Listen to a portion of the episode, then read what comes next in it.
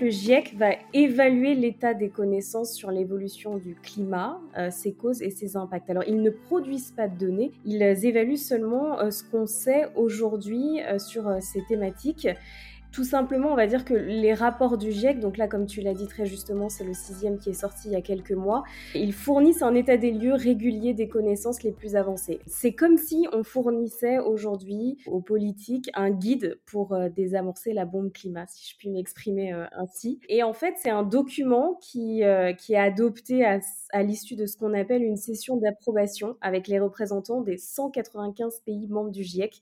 Donc ça veut dire que, en fait, quand le rapport et tombe dans le domaine public, nous, on peut le consulter. Ça veut tout simplement dire qu'il a été approuvé par ces 195 euh, pays, euh, pays membres.